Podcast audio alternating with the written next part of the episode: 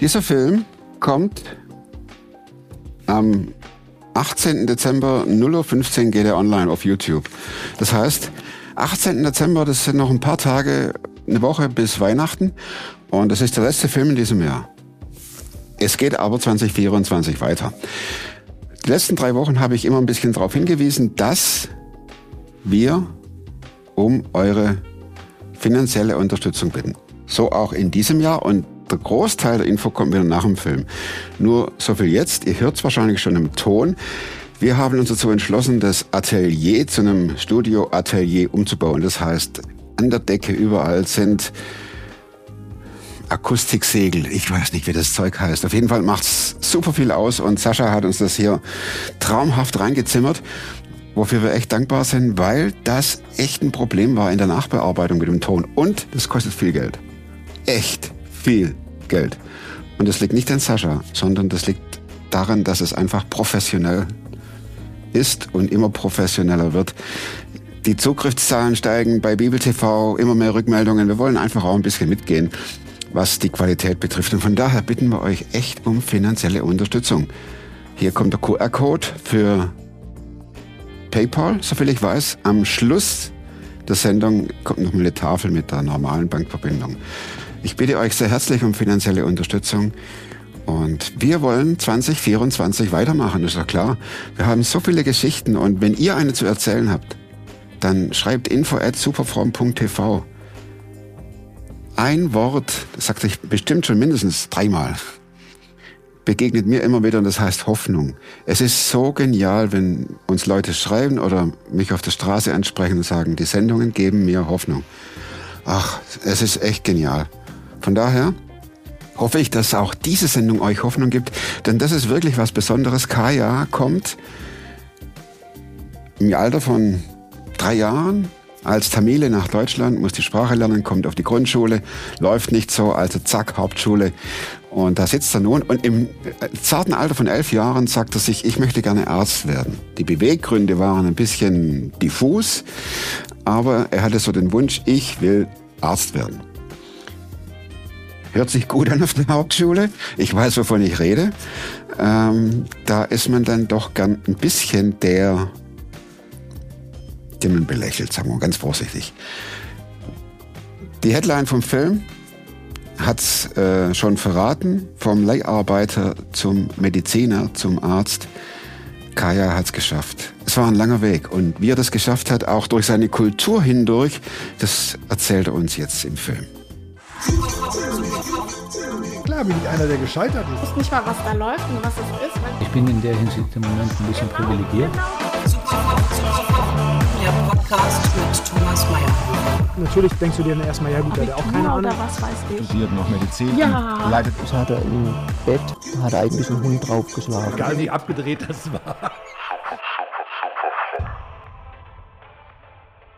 Kaya, du hast geschrieben hierher, deshalb vielen Dank, dass du erstmal die Mail geschrieben hast. Ja. Auch Einladung an euch. Wenn ihr eine Geschichte habt, dann schreibt mich an info at superfromtv und wer weiß, vielleicht sitzen wir dann hier, so wie mit dir, Kaya, jetzt.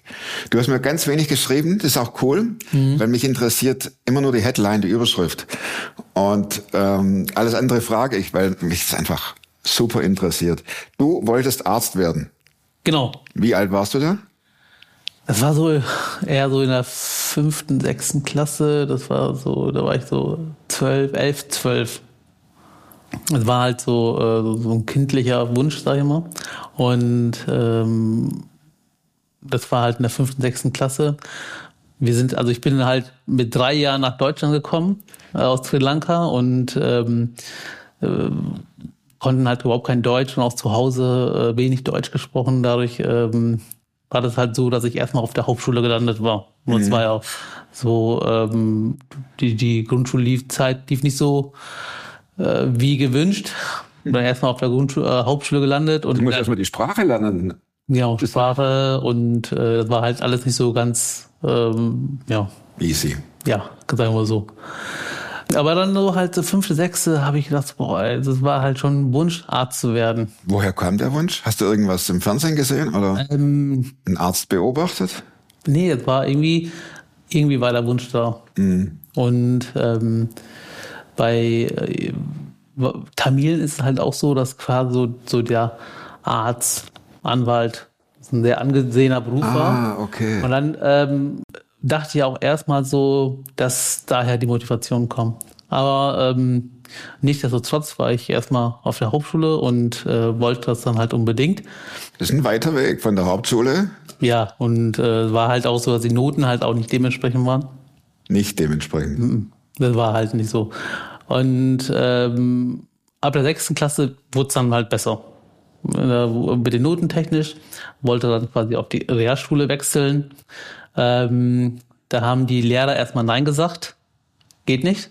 Du sollst auf der Hauptschule bleiben. Ja, genau. Ne? Und äh, äh, meine Schwester hat es ein Jahr vor mir auch schon versucht. Da haben die auch Nein gesagt, obwohl die halt auch sehr gute Noten hatte. Und dann habe ich gesagt, okay, das bringt dann nichts.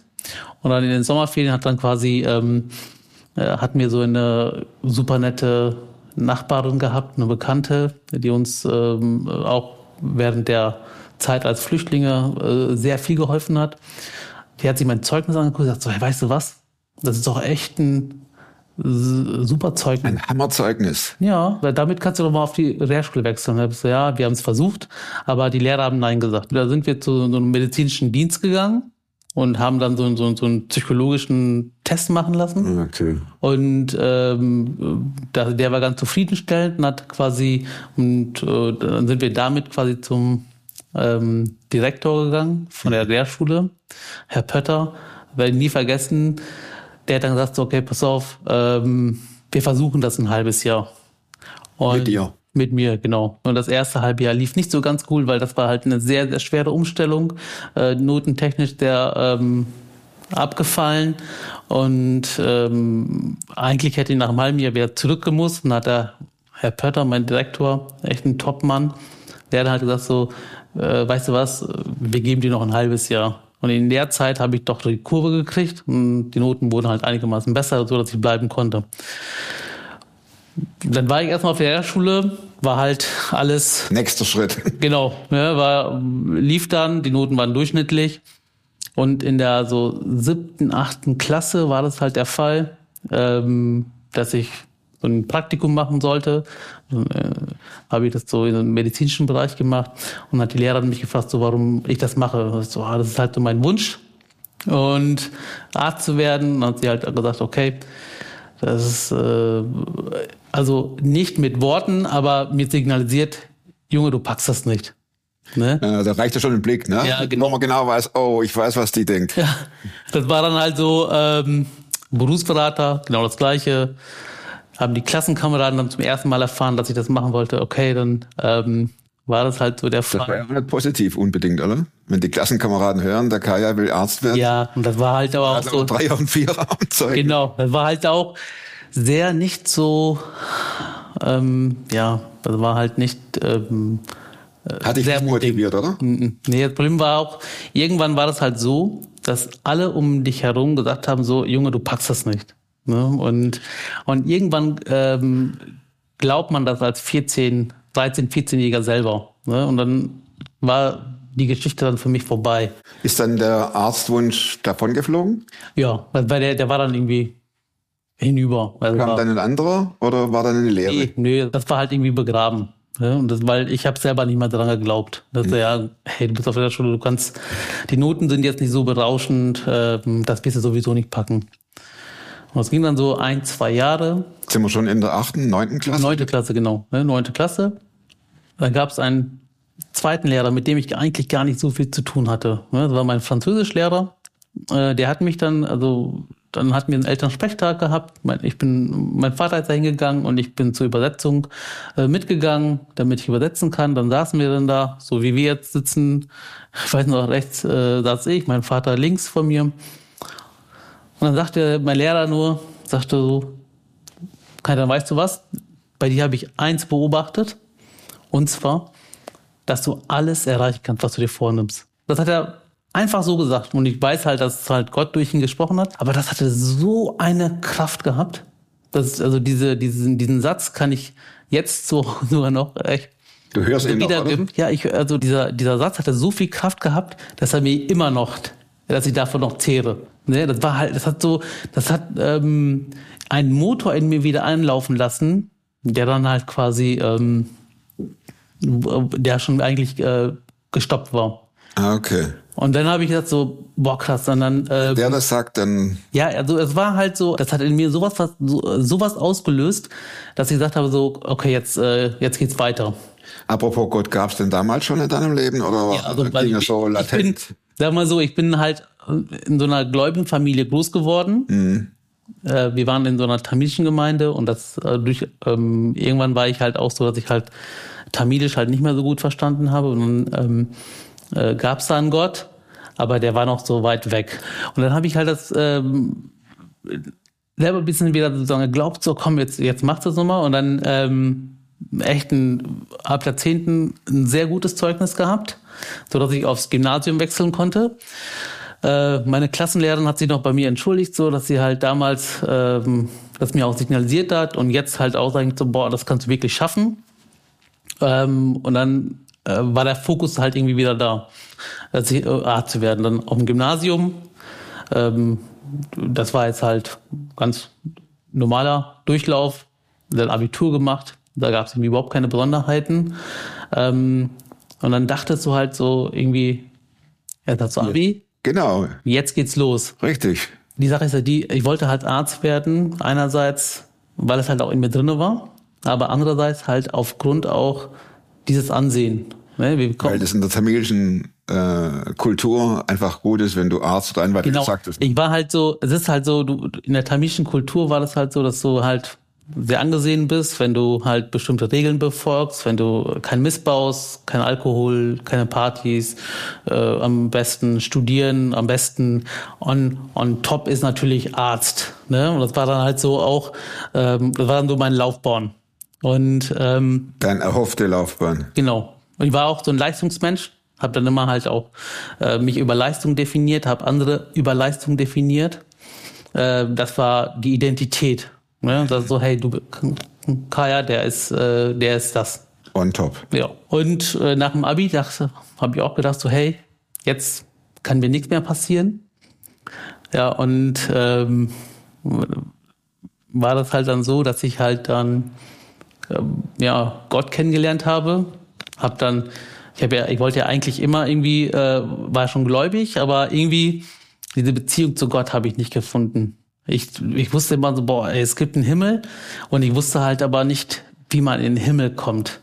Ich habe zwar, also man hat zwar gesagt so, hey, betest und gibst Jesus dein Leben und dann war's das, aber ich konnte das irgendwie nicht glauben. Ne? Und dann bin ich zwar in, die, in der Gemeinde, der Mischgemeinde halt oft nach vorne gegangen, habe für mich beten lassen.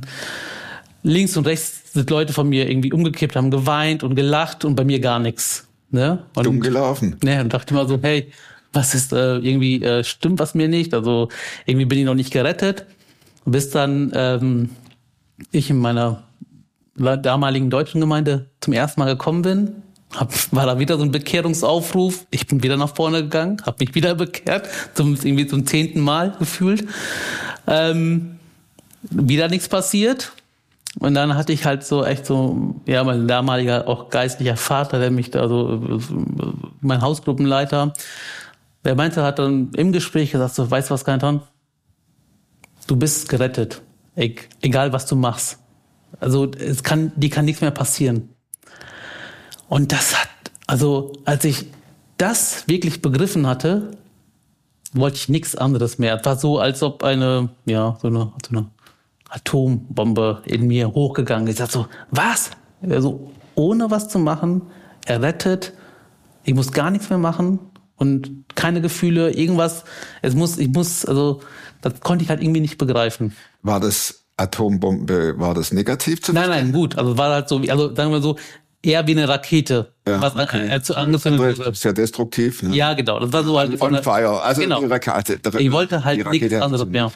Ne, ich wollte halt nichts anderes mehr, Als? ja, als, als, als mit für Gott zu leben. Ne, das war so halt, das war, da war, war ich so 22 und das ähm, Du warst eben noch nicht im Studium, oder? Nein, nein, ich war halt quasi, habe ein Abi gemacht, Zivildienst. Da war ich Okay. im Zivildienst.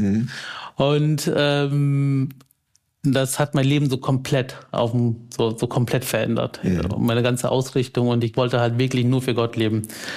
Und ähm, ja, das, das ging dann halt so eine Zeit lang weiter und habe dann quasi in der deutschen Gemeinde halt meine Frau kennengelernt und ähm, habe mich in sie verliebt. Problem war halt nur, dass sie halt eine Deutsche war aus einer anderen Kultur. Und ähm, da habe ich zum ersten Mal gemerkt, so halt, äh, wie meine Kultur le letztendlich mich in Gefangen hielt. Ne? Und ähm, ich dachte vorher so, boah, nur für Gott leben und es gibt nichts anderes. Jetzt kommt da die Frau ums Eck. Genau, es war so halt so und waren halt keine Tamilien. Das war halt für alles, wofür ich gelebt habe, ging halt jetzt auf einmal nicht mehr. Und ich habe zum ersten Mal meine Grenzen gemerkt. Gott hat mich vor eine Waage gestellt so. Du bist halt immer angepasst. Du vielleicht wirst du irgendwann studieren, vielleicht auch nicht. Oder ähm, du machst alles kaputt, wofür du gelebt hast. Dein ganzer Ruf, dein ganzer ähm, das alles, wofür du äh, hingearbeitet hast, dein Ansehen. Was du bisher gedacht hast, was dein Leben ausmachen soll. Genau. Und Gott sagt, Das so, hat genau diese, diese Wahl hat Gott mir gestellt.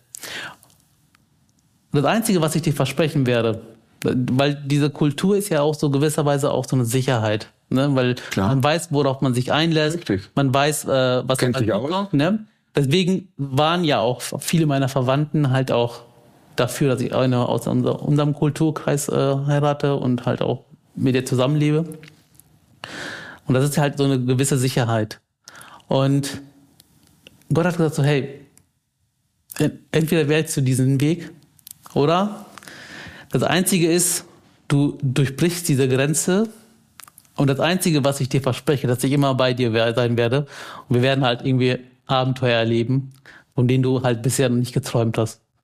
oh, Und ähm, aber hast du dich entschieden? äh, ich habe äh, mich für meine Frau entschieden. Ich hätte mir beide Ohren zuhalten können, aber dieser Ruf Gottes, den konnte man einfach nicht überhören. Dann habe ich halt letztendlich, ähm, ich habe mich gegen meine, Gegen die Kultur. gegen die Kultur, gegen die Tradition, Und dann habt ihr geheiratet. ja, also sag mal so, ähm, diese Entscheidung ist getroffen. Ähm, ja, und äh, ich konnte halt nicht zu Hause bleiben. Du musstest raus. Genau, ich musste halt ausziehen. In der Zeit, das war nach dem Zivildienst, ich habe keinen Studienplatz gekriegt für Medizin. Ähm, äh, da habe ich halt äh, in der Leihfirma gearbeitet. Es gab halt also Als Leiharbeiter. als Arbeiter für sechs Euro die Stunde. Oh, dann doch. Ja, es war halt, ähm, es gab halt einfach keine Jobs. Ne? Und ähm, war, war halt total schrecklich. ähm, äh, aber es gab halt nichts anderes.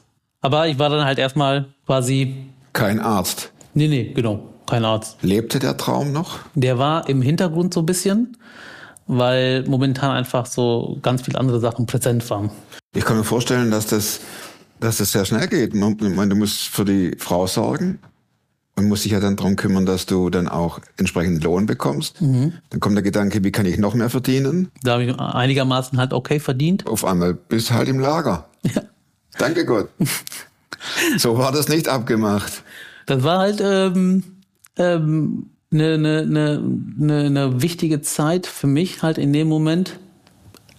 Für, für ein paar Euro ähm, äh, wurdest du halt wirklich durch die Gegend gescheucht, du wurdest ähm, äh, respektlos behandelt, ähm, du wurdest äh, wie ein Leiharbeiter behandelt. Als Stück. Ja, genau. Das Problem ist halt auch, dass viele ähm, meiner Kollegen, damalige Kollegen in der Live-Firma, äh, das auch geglaubt haben und auch sich dementsprechend verhalten haben. Ne, das ist das, also das, wie mit denen umgegangen ist, das wurde ihre, ja, ihre Identität. Ne? Die, die haben gesagt so, hey, du bist äh, ersetzbar, du bist wertlos, wenn du nicht kommst, dann kommt ein anderer. Und so war das halt auch, ne? Sind zu spät gekommen, sind, ähm, haben die Arbeit halt nicht vernünftig gemacht, haben auf krank gefeiert.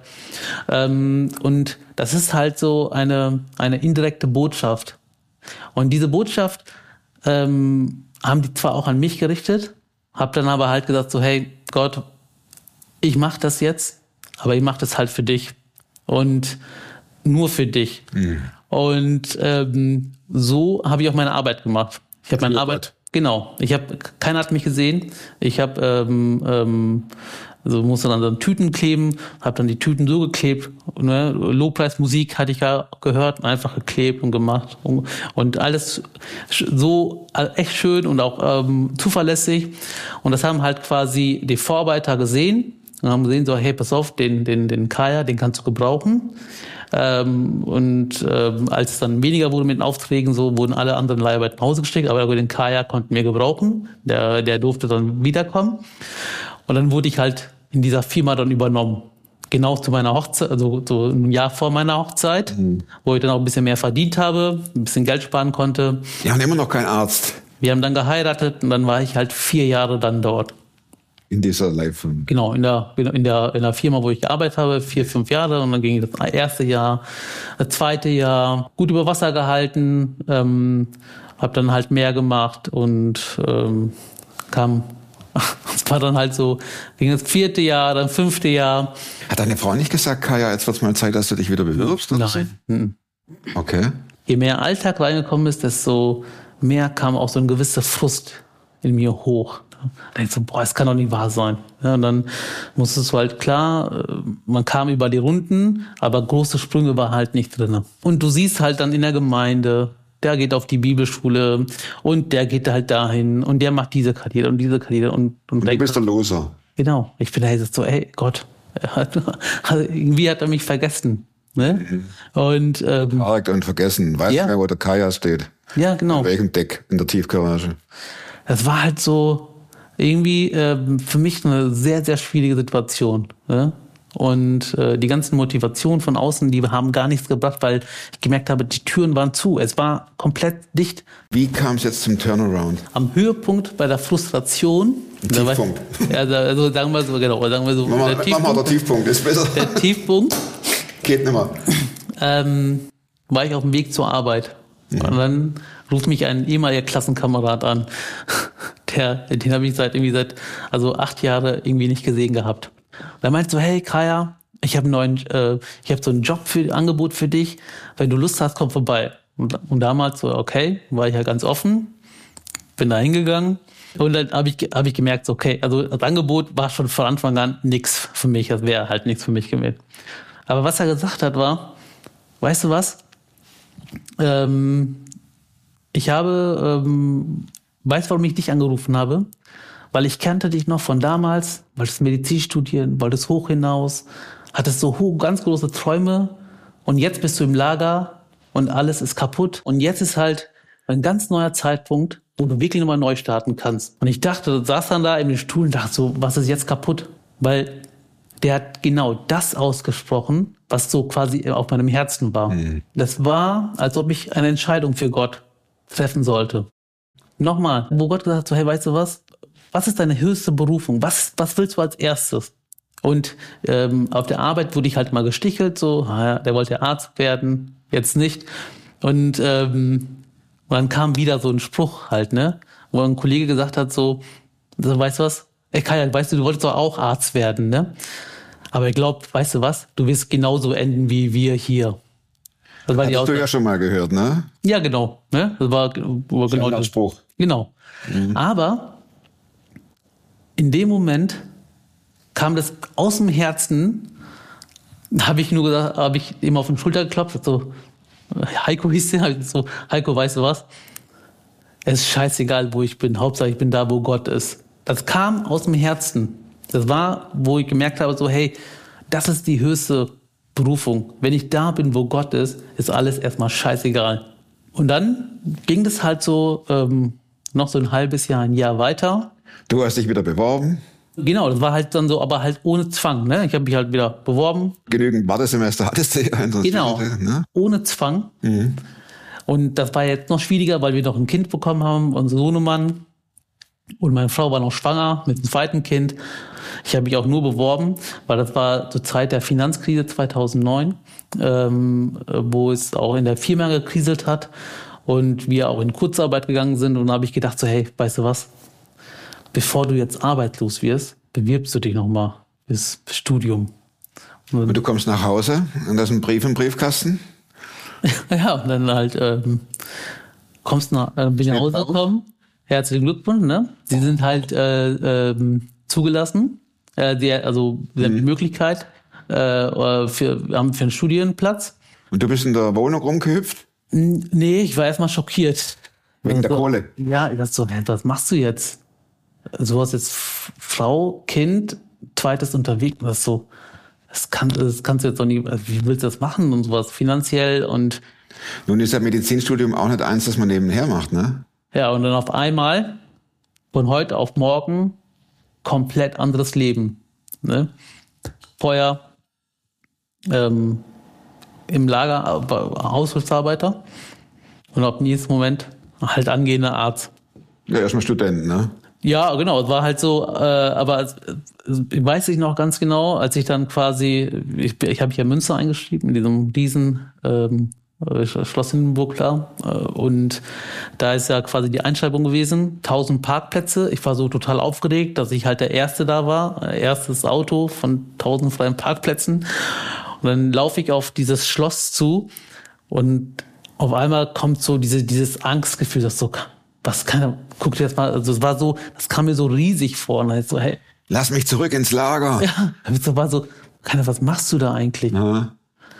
Und dann ha- hat man, habe ich echt gemerkt, so, wo Gott sagt so, hey, keine, keine Angst, ich bin bei dir.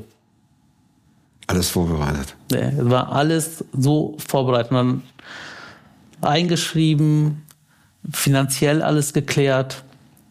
Ähm, und dann, genau, und dann angefangen zu studieren. Wie lange hast du studiert? Sieben Jahre. Wie vorher schon gesagt, ist es ja kein einfaches Studium, ne? Medizin. Welches ist einfach. Aber du hast alles gepackt und wo stehst du heute mit deinem Traum? Habe dann quasi 2016 das Studium beendet und ähm, bin jetzt quasi halt, äh, mache jetzt quasi, äh, bin an der Uni Münster tätig und arbeite da quasi jetzt in der Anästhesie, mache Narkose, Notfallmedizin, Intensivmedizin ähm, und mache genau das, was halt so, was mir so Spaß macht, so, ne? Und was- wofür ich ge- gelebt habe. Und wenn du jetzt deine Kumpel siehst oder den Heiko von der Leihfirma oder irgendwas, der hat sich ja einen Traum erfüllt, ne? Der, der durch viele Tiefen gegangen ist. Genau. Ich mache genau das, wofür Gott mich geschaffen hat. Und dafür bin ich halt so, so, so, so da- dankbar. Ne? Also Gott hat immer seine Hand im Spiel gehabt. Es ist halt so, wenn man Gott vertraut, ähm, dann äh, wird man genau das machen, wofür was in einem brennt, wofür man wirklich lebt. Ne? Also Es war aber eine lange Zeit, die du unten durch musstest, ne? Und, und Genau. eine Zeit, die auch ganz schön diesen Kaya durchgeschüttelt hat.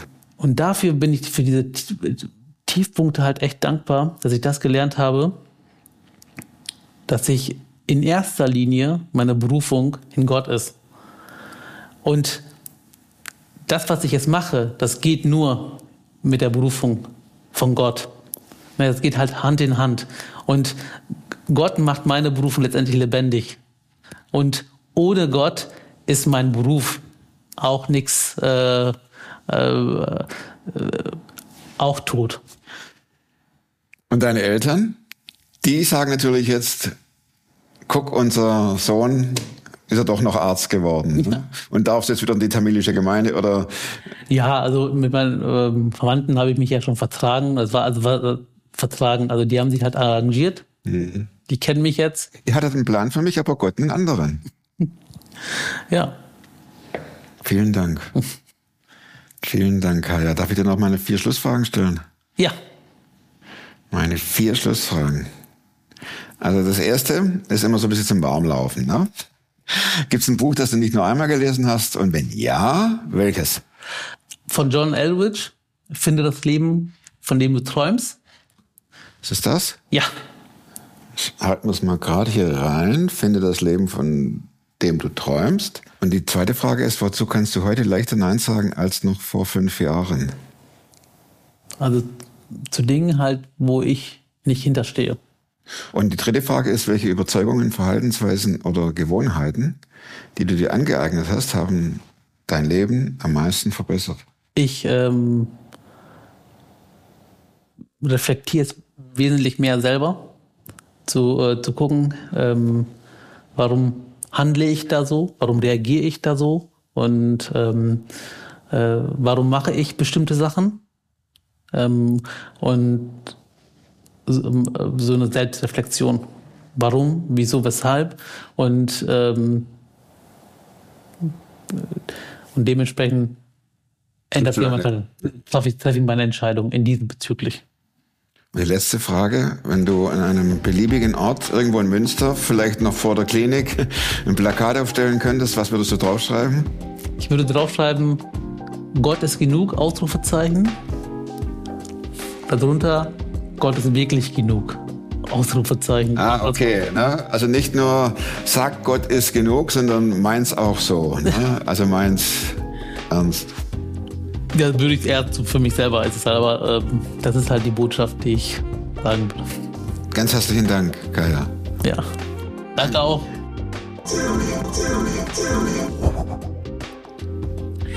Gebt dem Kaya dicke, fette Daumen, echt. Und vielen Dank nochmal, dass ihr immer wieder Rückmeldungen gebt und auch sagt, ich komme vorbei. Das ist ja oft ein langer Weg hierher ins super fromme Studioatelier. Ich muss mich erst an den Begriff gewöhnen. Studioatelier oder Atelierstudio, ist ja wurscht.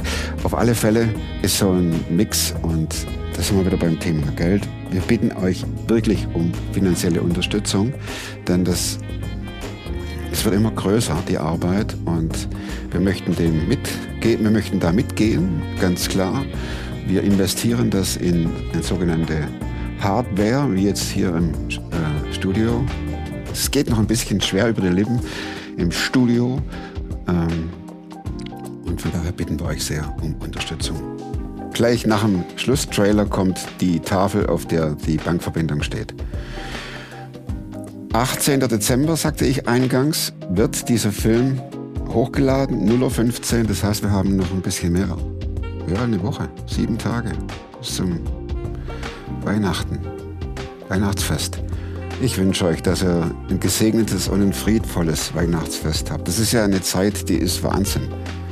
Und hier ein friedvolles Weihnachten zu wünschen, das hängt sehr viel mit dem Friedefürst, mit Jesus zusammen, der in unser Leben kommen möchte und Frieden schenken. Frieden mit Gott und Frieden mit ihm. Und das wünsche ich euch, dass euch das ganz neu bewegt und dass es auch euer Leben verändert, diese Erkenntnis. Und dann mit so einem veränderten Leben in ein neues Jahr zu gehen, das ist ein ganz großes Plus. Und deshalb wünsche ich euch sehr Gottes Segen für 2024. Ich wünsche euch, dass ihr beschützt und bewahrt bleibt und dass ihr Gott ganz neu vielleicht erfahrt. Und, das passt jetzt richtig gut zum Schluss, werdet super fromm. Macht's gut und bis 2024.